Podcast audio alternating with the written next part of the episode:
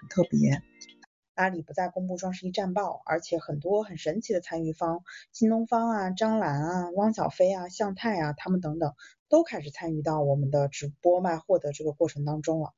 但是在这背后，其实有一个类型，就是导购，他们其实一直存在，只是变换了不同的形式。电商其实已经经历了十年啊，我们邀请了折八百的联合创始人许欢老师，从十年之前的折八百开始，他就参与了电商导购的每一个阶段。而且这期内容非常的干，所以我们整个内容也录制了很长的时间，分为三期来跟大家去做一个分享，也希望大家可以订阅我们的播客，不要错过下一期内容的更新。啊，然后首先自我介绍一下啊，我是甄大人，是早晚卖货的主播啊，今天和我们一起录制的啊两位同学，一位是我的搭档，然后另外是另外一位也是这个导购这个事情啊从。最开始一直到呃现在的一个参与者啊，许欢老师，然后请两位分别都简单介绍一下吧。嗯，好的，Hello，我是甄大人的搭档陆仔，这一期很高兴邀请到许欢老师。好的，Hello，大家好，我的经验应该是非常早之前就开始做导购这件事情了，所以今天我不知道大家听到的时候是不是大年三十啊？就大年三十在听一个有特别有历史感的节目。我也想起八十年代春晚的感觉，就我在讲的时候，我就自己觉得这个导购，我自己讲导购就很想，很像从八十年代开始讲春晚有什么经典节目，很像的感觉。导购这个事情开始，我应该是从二零一零年开始做导购的，然后之前我们做的产品叫团八百，呃，是一个在团购年代的一个导购产品，然后帮助大家选购团购的商品，然后啊，二零一零年开始做的，然后那个时候团购很火嘛，大家都知道。所以大家可以嗯通过团购吧团八百的网站，然后去到下游的团购站买到当天的你的城市的一些优惠的团购的商品。然后在二零一二年的时候呢，我们又做了另外一个产品叫折八百。呃，做折八百呢，其实也是一个导购产品，是帮大家选择了很多淘宝、天猫上的优特别优惠的商品。然后折八百这个商产品呢，也在那几年吧，一三一四年还挺火的。呃，高峰的时候，每天有六百万的用户登录我们的呃网站去选购淘宝天猫的商品，然后这个事儿一直做到一七一八年，然后现在我在做另外一个呃呃公司或另外一个产品叫新罗，然后新罗其实也是一个导购的服务商吧，大家可以这么认为，我们是呃京东、天猫和抖音的服务商。呃，做青罗的主要出发点是在在今天导购的节点是有一些变化了，因为大家都知道之前导购是一个 PC 网站或者一个 APP，但其实，在做青罗的那一年是一九年的时候，我们发现其实导购的节点有比较大的变化，就用户开始从 KOL 的内容里去选择某些商品。那其实对于每个 KO 来说，他去找到对应的推荐的商品呢？可能找到不是特别的难，但是其实它是很难商业化的，因为这个商品是不是给这个呃主播或者给这 KOL 合理的佣金，或者给到一个他一个粉丝的一个合理的价格是是不太确定的。所以那新罗在做的事情就是一头去跟很多的商家去告诉他们是说我们这边有比较多的 KOL 的流量，然后他们可以给我们一个比较好的商品的优惠价格和一个合理的佣金，然后另一边又联系了很多这样的嗯。导购的分发的节点，它可能是一个公众号的博主，也可能是一个呃短视频平台上的一个 KOL，然后他们去通过嗯推荐某些商品来赚钱，然后这是我们在最最最近在做的一个导购的这么一个产品，然后当然导购这个这个事情确实非常多年了，这我我简单讲三个阶段，但实际上导购是有非常非常长的一些发展历史的，然后我相信听的每一个人也都用过。或多或少用过这样导购的产品，啊，你可能是你可能是在李佳琦直播间里买过，通过他的推荐，通过他导购买了某些商品，你也可能在某个群里看到了一个群主的推荐，然后某买了某个商品，这都是这都是导购的一种。我相信导购在今天还有包括未来很很长时间都会给大家带去很多很有意思的，呃，你觉得需要或者不需要的商品。然后今天可能咱们讲的就是主要就导购这个话题，然后可能我们会从。啊，类似像一个编年史一样开始讲，然后从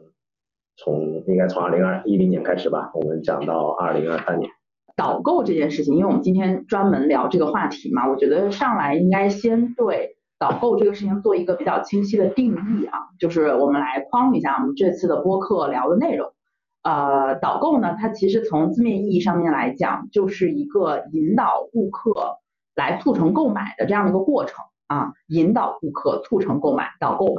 对，所以其实在线下呢，啊，其实是消费者进到店铺里面会有一个啊真正的一个导购啊，就是一个店员，他会啊去帮助到这个消费者，然后比如说解答一些这个消费者的问题呀，然后等等来。通过解除消费者心理的一些疑虑，来帮助消费者实现购买。然后后来我们有了电商的这种形态出现啊，其实就出现了这个网络的这个导购的这个形态。但是网络的导购这个形态其实也不是在最一开始的时候就有的啊。然后其实因为我们都知道，像这个呃淘宝啊，它其实是零几年的时候就已经开始做它的这个网站了啊。但实际上我们真正的这个网购的导购平台。的出现其实是晚于啊我们电商的这个平台出现的，所以在这个里面有一个问题就需要讨论清楚啊，就电商是从什么时代开始有导购这个事儿的，然后以及为什么会有导购的这个类型的产品出现呢？那它其实会有两个非常基础的前提，第一个前提是说，其实整个电商的供给，就是商品的供给，在互联网上非常的多。那因为在应该是在二零零八零九年的年代，然后整个天猫啊，包括双十一的逐步的开始，我们会发现越来越多的商品从线下搬到了线上，所以我们看到天猫商品的供给，包括京东商品供给都非常的多。那多是导购的一个非常重要的前提，因为如果一个商店里就只有两个商品的话，其实这个呃导购的价值会意义没有那么大。因为这些商品的快速的提升，然后以及互联网在中国的快速普及，整个呃互联网的人群其实也在快速的下沉或者在增加。然后新加到互联网的这些人呢，不像特别早的，因为因为我是非常早的在做互联网，可能有九几年就在上网，那个时候呢，可能整个上网的人群呢，他可能自己是有办法通过搜索也好，或者通过自己的各种方式去找到一些自己想要的信息或者商品，商品可以认为是信息的一种。那在在整个互联网人群技术快速扩张的时候呢，其实很多人他希望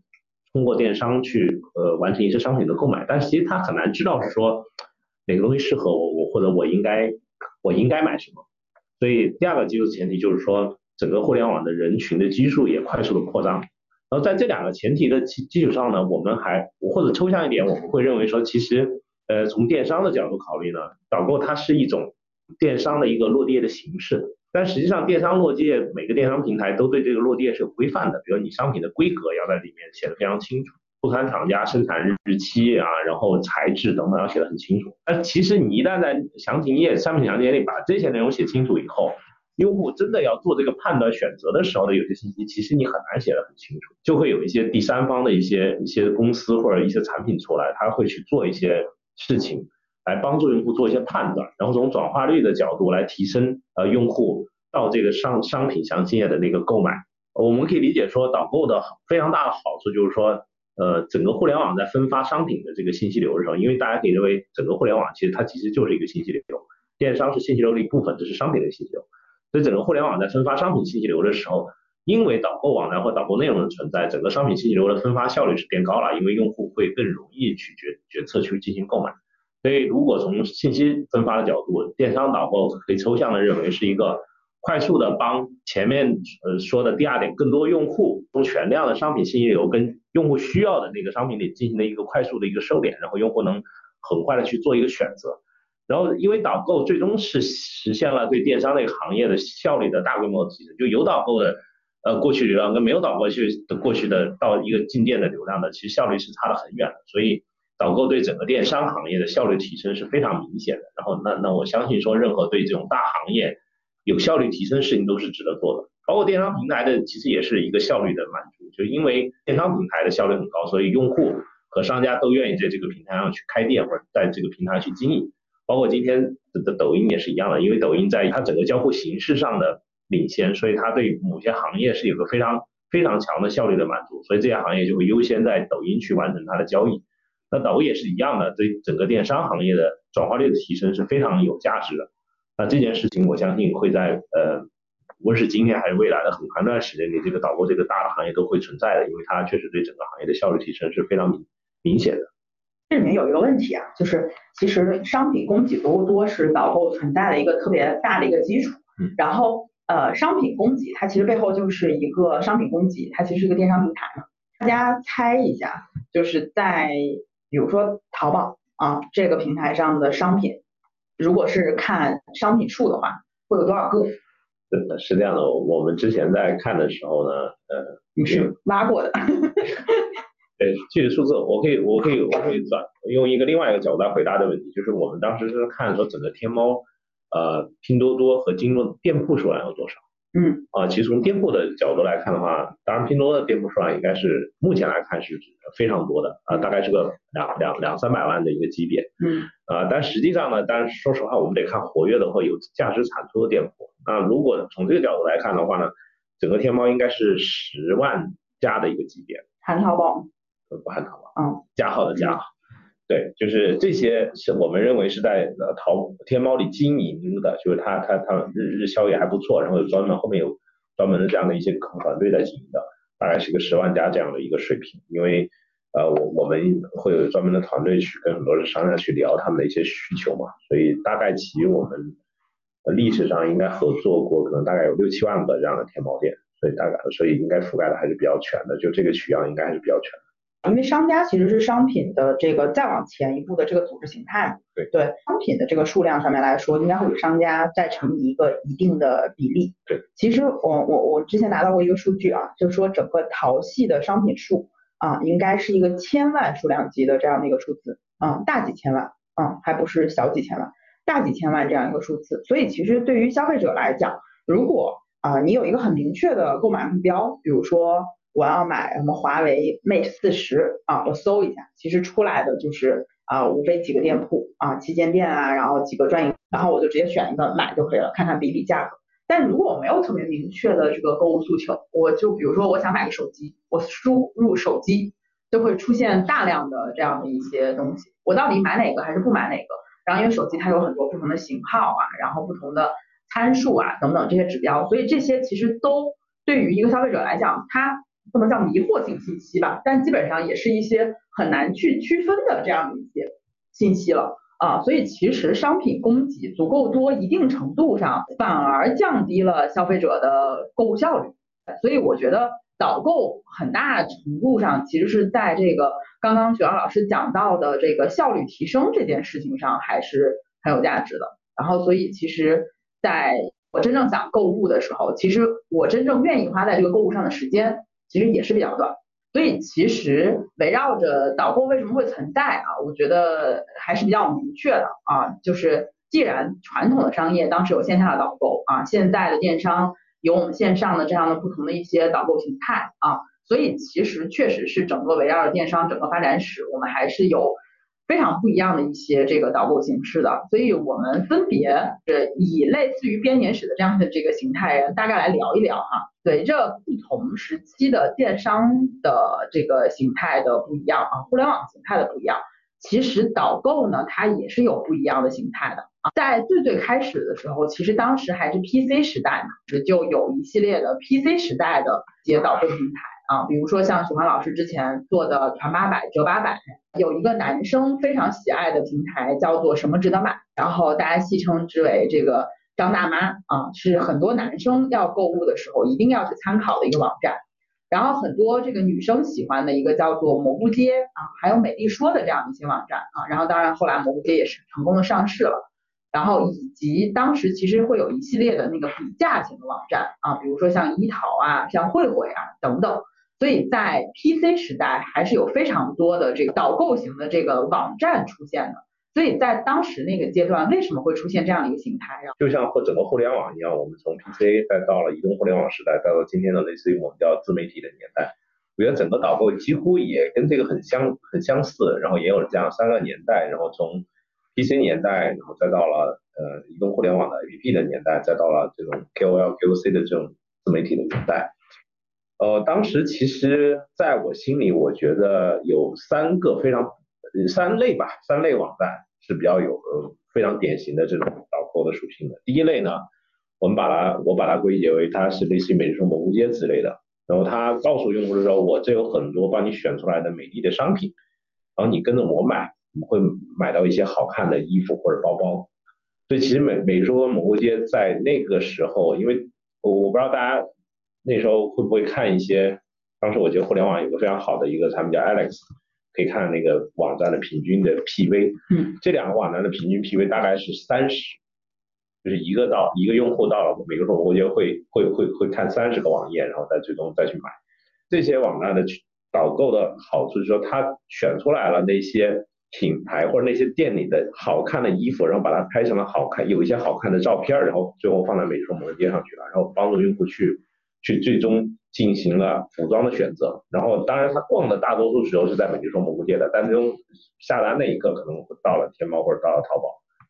所以美说跟蘑菇街是告诉用户，我这有很多好看的商品，然后你跟着我买。iPad 的导购说，告诉用户我已经帮你把优惠的，就天猫最优惠的商品给你选出来了。然后你跟着我买，你可以买到最优惠的商品。然后这一类的代表，其实就就是类似于折八百这样的产品，就是它完全是以优惠作为一个切入点。还有一个，刚才我觉得非常有意思的点啊，其实就是曾大人讲到一个说买 Mate 四零和买手机。其实对于这种数码类的这种产品，或者对于这一类来说，大家需要做两个事情。第一，要做决策是我买哪个型号；第二个决策就是这个型号多少钱我买。但是在美丽说蘑菇街里呢，其实它这两个东西它是混在一起的，就是这个东西可能好看我就直接就买了，它并没有两步的这样一个决策的过程。有的类目是有两步的决策的过程的，只要买的类目是很少有什么数码电器之类的，它全是说反正这个东西便宜，你就跟着我买就行了。你要不要不管，所以脚板经常有可能，当然有可能说你买回去压根就没有用。所以其实第三派就是说，它真的更像一个导购。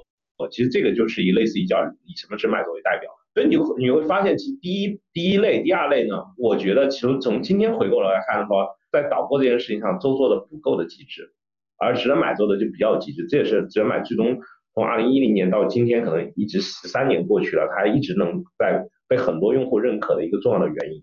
而只要买买跟美丽说呢，他当时有一些环境的那些背景，然后因为这些背景你做了一些选择，然后这些选择也成为了一个产品，但这些产品做的不够那么彻底的帮用户做选择，所以它随着一些一些互联网或者一些一些历史原因的变革，所以你就没有走到今天。我举个例子，为什么折八百当时能起来的一个重要的原因，应该是在二零一呃一二年左右吧。当时呃天猫推了一个非常重要的一个词，叫做爆款，打造爆款。而打造爆款这个事情呢，其实就是说你你把某一个东西，比如一次很短时间内卖到两三千单，然后呢，那相应的可能天猫就会给他一些流量资源，呃搜索会上的比较高，呃或者说能上聚划算等报名等等。所以呢，商家就说，那我要打造爆款的话呢，他投直通车是很难投得起的，他就会找类似于直摇摆这样第三方的平台，给直摇摆一个很好的价格来打造这个爆款，然后从而获得淘内的流量的清洗。你看这个它是有一些历史的背景的，因为这样，所以他愿意他给了直摇摆一个第三方的导购网站的这些用户一个优惠的价格，然后呢，直摇摆就帮这个商家卖的很不错。然后当然，只要把有有他的收益，这个商家有他的收益，最终他在淘内拿到了一些额外的流量。但但你其实仔细想这件事情呢，是不是从表面上确实也提升了整个购买的效率，对吧？他用户买起来还是很便宜的。但是呢，可能最终的结果是说，可能破坏了平台的一些规则。那么对于这个平台来说，那本来的那些直通车应该是什么样的？感觉是在超额的进入。对，这个东西就是它是不是一个非常长期的商业产品？其实。不是那么好说啊，因为我我也是过来人，所以我就我会觉得说这就会有一些小问题。包括美丽说蘑菇街也也有它当时的那些原因，因为那时候是很多的淘宝的 C 店的衣服卖的非常好。蘑菇街跟美丽说并不是有大量的那个天猫的那个店在，那确实如果 C 店大量的呃出现，几乎把它 C 店的所有的衣服都搬到了蘑菇街美丽说上，且也有一些还不错的价格，然后呃且有很多很有意思的非常精美的图片的话，可能最终导致。天猫就变成了一个收银台，可能对于天猫来说，好像这个事情也不是特别的能接受。所以其实，在一段时间过去以后，这这几类的都出现了一些问题。当然，包括这这中间还有一些不一样的，比如说呃比价网站的一淘或者是慧慧，呃网易的慧慧也会有一些问题，因为确实你要做比价的话呢，根据刚才我们的决策路径，其实最重要的对于用户来说是我要买哪个商品，我要买哪个这个东西是最难的，其次是价格。是不是应该买买个 Mate 四零，还我还是应该买个 iPhone 十四 Pro，还是买个 iPhone 十四 Pro Max？这对于用户的选择是最最重要的。就这个收敛很快，然后下一个收敛说，好，现在 iPhone 十四应该是呃九千九百九十九买，还是一万零点三百买？这个东西呢，有的用户到这里的时候就没有那么纠结了，因为差一点点对于他来说可以接受。但是他首先不要买错。但是像慧慧这样的产品的，它其实在抓后一个点，就你现在已经决定了要买 iPhone 十四 Pro Max 的时候，我这家网站是九千九百九十九，这家这家网站是一万零两百，所以你去九千九百九十九这个这个链接去买。但其实你想，这个时候你需要用户已经抉择出来的时候，我慧慧才有用。但是问题是我怎么抉择我要买这个东西？那个最大价值它相对来说呃就是不够，所以那你想你说做这样的产品的话，你整个整个给用户提供价值其实也不够的啊。当然后来会不会还是做了内容嘛，就是也但是总体来看，会不会还是以比价作为最重要的。而且做你要把比价做好的话呢，你对于你服务器的压力或者你刷各种电商页面的那个价格的那个要求还是很高的，很有可能你你花了很多东西去做去做这种呃搜搜索或者抓取的事情，但是。最终产出却不是很好，因为商业模式也不会不会啊，因为你最终出抓到的是一个最低的价格，其实最低的价格相对来说其实佣金也会比较少，对吧？那那这个东西好像商业商业模式上也会比较冲突，就很奇怪。这个所以后来像慧慧也被网易关掉了，也是类似这样的一个原因。在 PC 的年代，我我觉得大概我我认为是啊这样三类的网站，所以嗯第一类第二类我觉得都消失了，就无论是以美作为切入点的，还是优惠作为切入点的。就说实话，优惠节日作为切入点这事儿也没毛病，但实际上你切入的是说稍微有一点点不像不像只买这么极致的去真的去给用户带来更多的这个选择的价值，然后和一个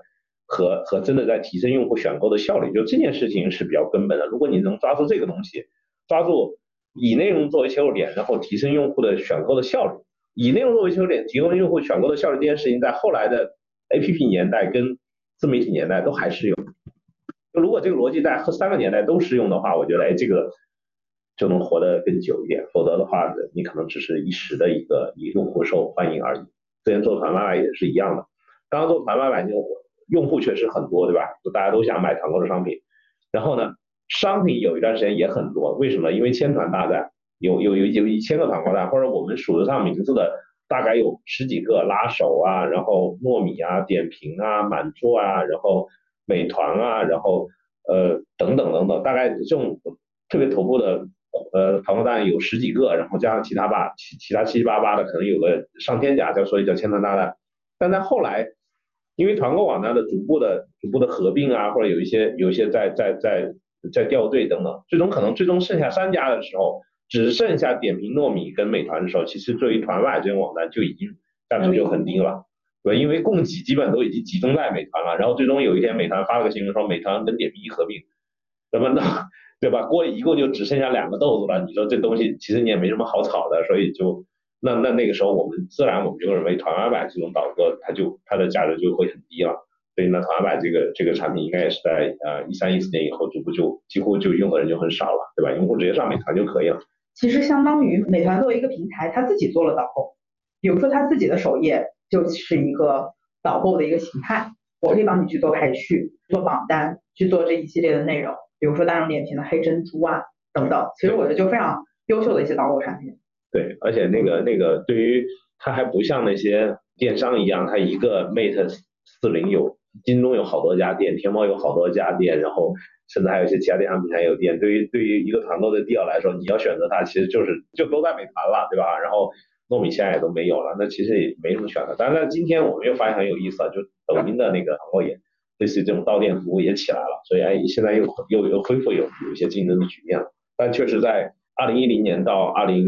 到抖音的本地生活崛起之前，我觉得几乎呃在后面那段时间完全都是美团，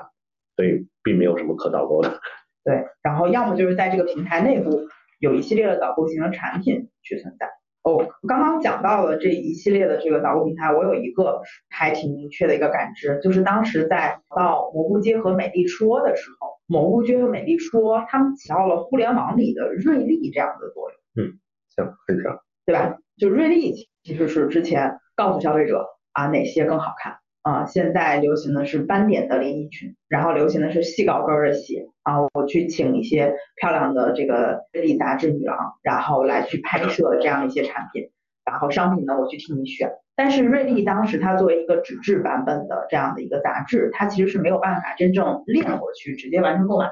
这个事儿还是挺难的。其实蘑菇街就是一个电子版的瑞丽。而且确实像 C 店，因为它衣服更新的速度很快嘛，所以你要是按月去买呢，就没有那么爽。嗯，它那边是非常快的，能全量全店的 C 店商品更新上来，就还是从用户的这种类似于选购的效率或者说爽的感觉，还是要还是要好一点。嗯，美丽程度一样，可能瑞丽会再精美一点点，但是从效率的角度就已经就已经不需要那么精美，不需要那么精美了。是的。哎，我有几个问题。第一个问题是这几个网站大概诞生的年代，正好还记得。啊，记得。嗯。呃，蘑菇街美丽说要再早那么一点点，可能我我记得零九年，然后值得买是二零一零年，然后淘妈爸也是二零一零年。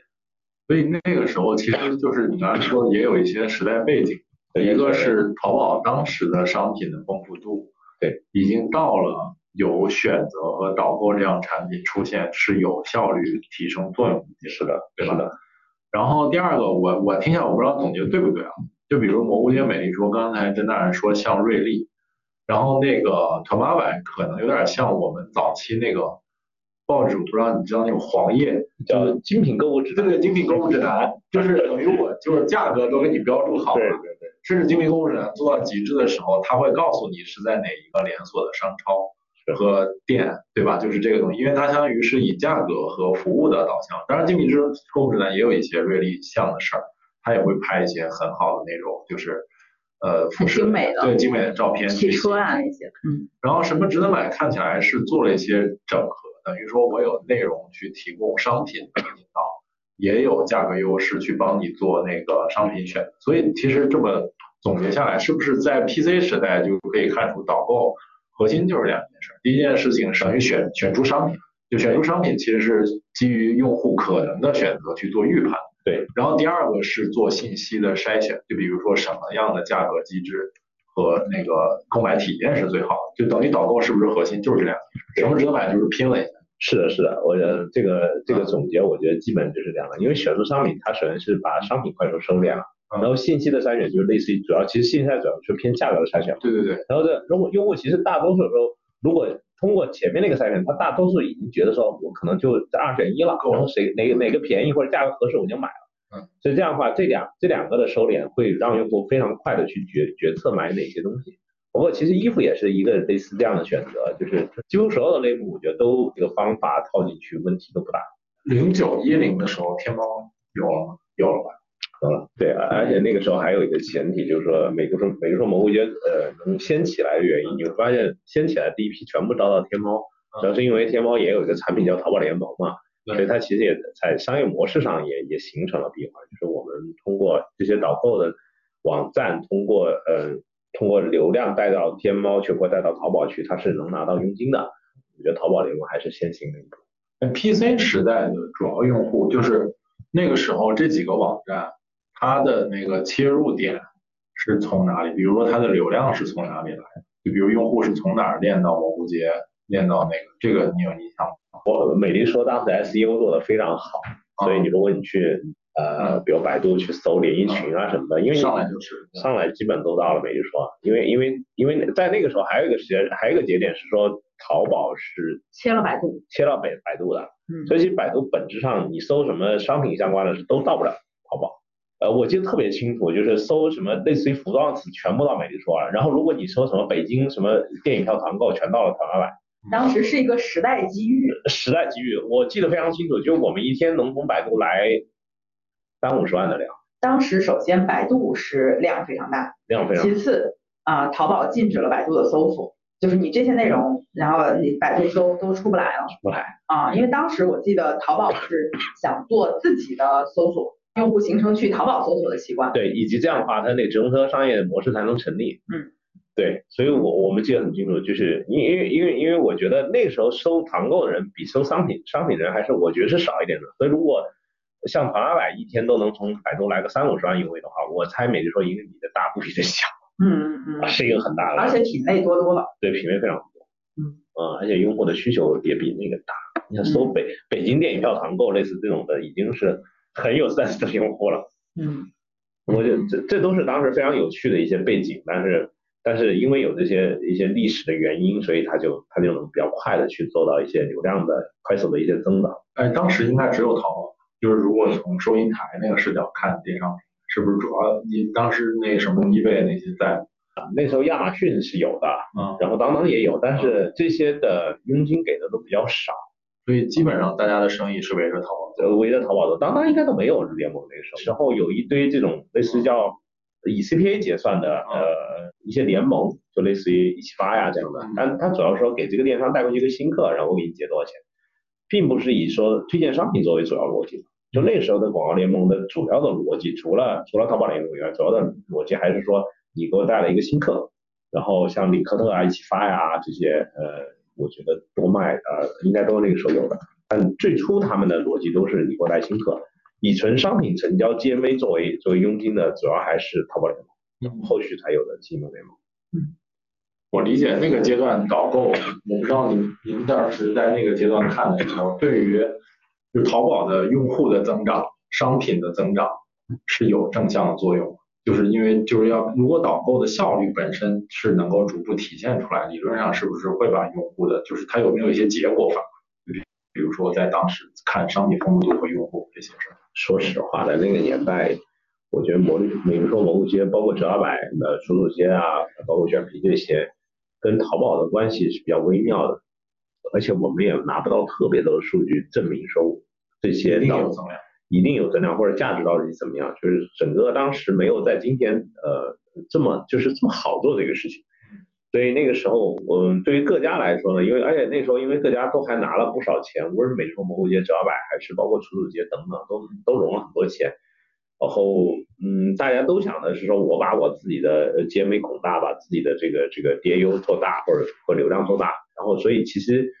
整个对于行业是什么样的贡献，或对于消费者的效率的选购是什么样的贡献，我觉得这几家或多或少都没有，都有点跑偏。所以就是你要最终为什么只能买销到最后，我觉得也有这样的原因，就是可能只能买的坚持还是比较好的，就是我就是要把内容做好，然后让用户看到好内容。啊，这几个都，你看你那时候大家，我觉得大家印象就楚楚街的电视广告，好像是，对吧那我记得那会儿应该比较多能看到，包括蘑菇街是不是也有电视广告？对，但是但是如果好像还赞助晚会，对，是就是蘑菇街应该曝光还挺多的。对这，个然后我们也忍不住，我们还请了请了明星当代言人，然后也也做过电视广告。但是但是如果你说一个行业给大家，就像就像我之前的印象，就很多广告站最后就是投了好多分钟广告，你在分钟广告里看过它，但是你在你实际你没有用过它的服务的时候，你就觉得这事儿好像有点不太对劲。嗯，那行业是是后来在那几年的时候有有一些这样的问题，然后所以对我我觉得当时的发展好像有一点点进入到那个互联网产品的那个外圈，就我先要 DAU，呃，我要 DAU，我要规模，我要用户数，对，然后我就可以拿投资，对，然后我拿到了投资之后，我就可以上市，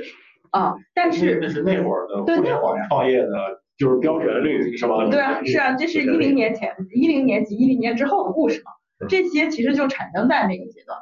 啊，对吧？当时资本也是很看好导购这件事。呃，当时因为美妆蘑菇街后来大概的估值都是二三十亿美金，然后像折二百啊或者这些呃卷皮界大概都十亿美金到五六十亿人民币的估值，那在啊，楚当时很楚楚街差不多也是一样，都很高了，账上都是呃，你想你你二三十亿美金，你可能一融就两三亿美金。啊，应该应该美妆我觉得是，我记得跑男应该都是美说那个赞助吧。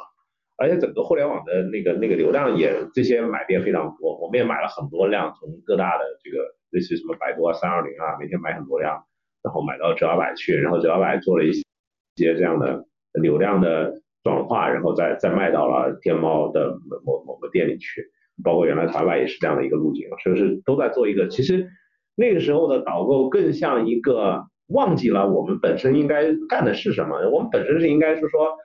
应该提升消费者选购的效率，然后最终变成了一个流量买卖的生意。刚才跟曾大人聊的时候，我说那时候我们认识很多，就是就是认识很多类似美日和蘑菇街的朋友，主要原因就是我们在各大买量的呃广告组的会上认识的，就是因为这个原因。是大客户，对，特别有意思，是大客户。这儿插一个，就是关于导购，我自己觉得很灵魂的一个问题，就是导购这个事儿，如果我们先不考虑那个导购平台或者做导购这一方的收益本身，它应该提供，就像你说，它应该是为消费者的选购提供更便利，所以它其实理论上应该是比较客观的，就是我应该是基于选择，就是我对消费者更好选择，这个选择背后可能是基于我的数据分析啊，我的行为动线啊，或者是我对于流行时尚的把握啊，对于消费的理解啊，应该是基于这个。但是就是就电商本身是一个极致需要消耗流量的业务，对，那是那那到了一定程度就会出现你的问题，就是我我的货量呢，就是获取收益的方式是基于流量来定。对，每一个商品基于我的推荐可以获得呃甚至是几何倍数的曝光的加权。对，那这个时候我是不是还能保持客观，或者以及我的商业模式还允不允许我真的可以只考虑消费者的推荐，而不考虑商家的营销成本？这个我我我就想问导购平台的人是怎么理解这个问题？因为这个问题放在平台和导购平，我觉得导购平台更极致一些。是，所以这这这个这个东西啊，我觉得肯定会有一个非常重要的核心词叫平衡，就是你不把这个东西做好的话，你如果我举个例子啊，如果你光你只完全是用户为优先的话呢，你可能会发展的非常慢。就你在你在买量的时候，你会发现没有子弹。但你说我完全以买量作为贡贡献的话，用户肯定马上就叫投票。离你而去了，所以大概率应该坚持用户为主，然后呢，合理的进行商业化可能是一个是一个比较好的一个一个一个决策，但问题就是合理进行商业化这个词儿说起来简单，实际执行的时候是非常困难。在什么阶段下那个合理是一个合合理的值，这个东西就很难测算，你知道吧？呃，非常的困难，因为当时买量为什么有个买量生意，其实也很简单，就是因为我买了量以后，商家跟我合作的时候，他就有三千单的效果了。对吧？然后，然后其他，因为我们有这些导播有很多竞对嘛，啊，这些商家跟他合作，那就五百单，那我下单还得跟你合作嘛。嗯。但那个时候呢，其实我们追求的是效率，是商品分发的效率，但是在最终比拼的时候，变成了谁分发的多谁就赢。嗯。恶性竞争了。可能就竞争的有点歪了。嗯。然后你你忘了自己为当时为什么要出发。嗯。就是因为这个里面会有一个电商很底层的逻辑。当你在营销的投入特别高的时候，你的商品的价格，因为价格里包含了你所有的成本，还有你的收益啊，当然你也可以亏啊，但是不可能持续亏。那你的营销成本足够，因为导购平台本身也是有成本的。我对流量付出了越来越高的成本的时候，我必然商品的成本价是越来越低的。那这个商品的性价比还有没有可能保持？就是就是这是我对导购平台就是理解里面一个非常微妙的点。啊，这这件事情可能还好一点，因为。呃，因为这个价格是商家给的，对，价格商家给的，所以你只要确保是说你能跟商家说，我一定能帮你卖三千单、五千单或者多少单，商家是愿意给你这个价格的。嗯。但问题就是说，你有很多的商家愿意给你到你的这个价格，然后你今天买的量才能消化的好。导购网站难就难在说，它每天就像一个人的在小运营的器官，你有一天买的流量不好了，然后商家给的价格不好了，你今天就消化不良了。嗯。然后，如果你今天买量特比较好，然后这边商家给的调也非常好的话，你可能就会走的比较顺。但这是一个特别强运营的事情。但是，当然，当再往后的话，我们也发现说，哎，不行，如果这么强运营的话，没法搞。所以我们就只要买一开始是一个什么逻辑？是一个我觉得你好，就把你排第一。后来改成千人千面的一个逻辑。但改成千人千面以后，其实我觉得对于整个算法或者数据要求就很高了。就起码我觉得到我们最后做。不做的时候，我觉得我们的整个对于商品的理解，呃，就是什么商品应该给什么样的流量或什么样的人看这件事情上还做得很不好。就这件事情，我觉得到今天也会变成天猫延续多年的一个话题。就什么用户来了，在在千人千面我给他什么商品，我觉得抖音也在做做这个问题。而抖音其实就是一个非常牛的一个能把这个这个这个分发做得很好的公司。就是我们最终陷入到这件事情后，我发现，我靠，就是凭我，我们虽然。觉得投入了不少的钱或者是研发资源在做的事儿，后来发现还是搞得不好。所以是不是也是那个年代也有那个年代的局限性？就那个 PC 时代的时候，可能这些基建是比较难。当时技术可能就没有发展到那个阶段。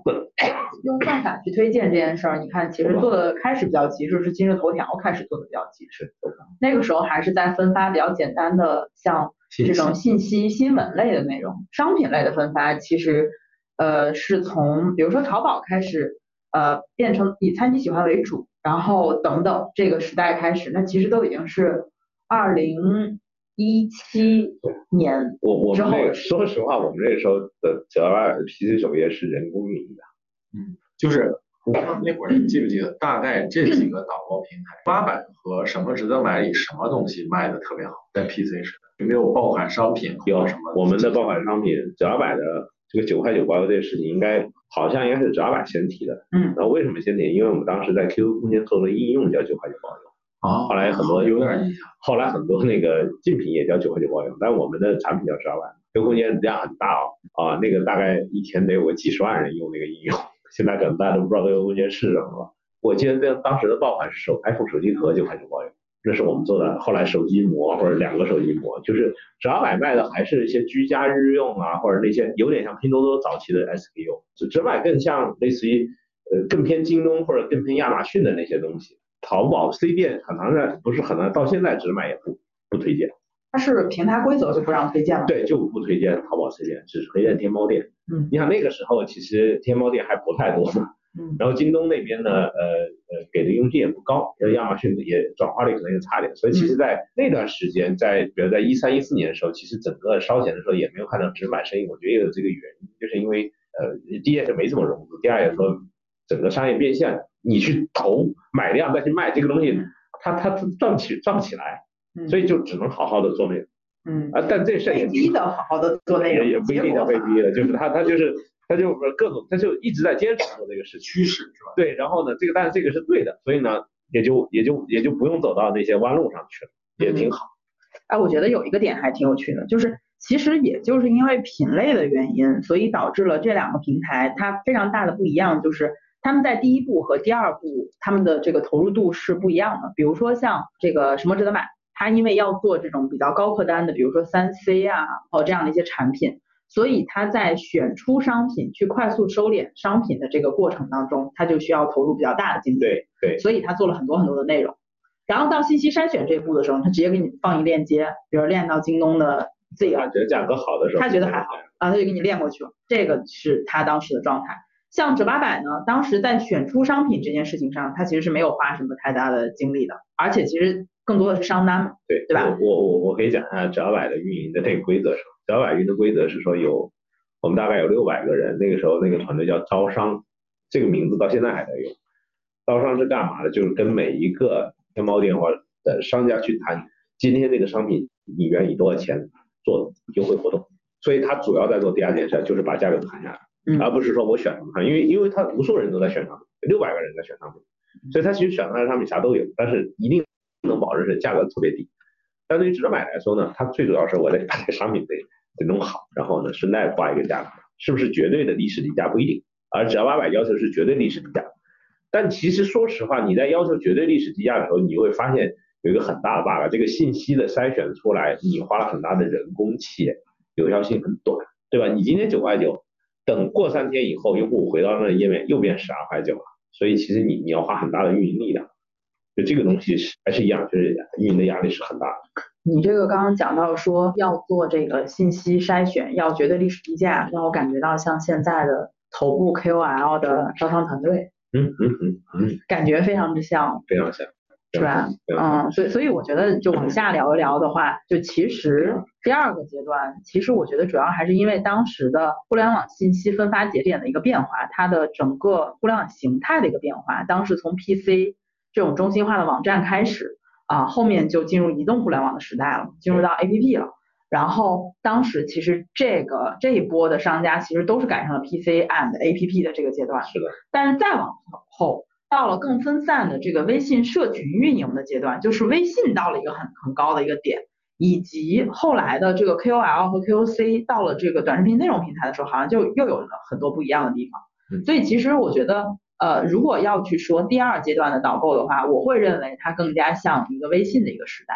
好的，那我们这一期的节目就结束了。做个预告，这期是我们早晚卖货的年度特别版的第一期。如果你对我们这期节目感兴趣，请关注我们的节目，不要错过下一期的更新。下一期我们将和大家聊一聊当年曾经一度非常火爆的云集、环球捕手、花生日记等等这些微信时代的导购形式。同时，如果你对我们的节目非常的感兴趣，也欢迎观看节目的公告，通过我们预留的微信号加我们为好友，可以加入我们节目的听友群，近距离的和主播讨论更多有趣的话题。记得是添加微信好友，而不是微信公众号，备注一下来聊天儿，我们会尽快拉你到我们的群里。最后，如果你觉得我们的节目做的还不错，请记得关注、点赞、评论，或者是把我们的节目转发给你的朋友，说不定你的转发和评论能启发到更多的人。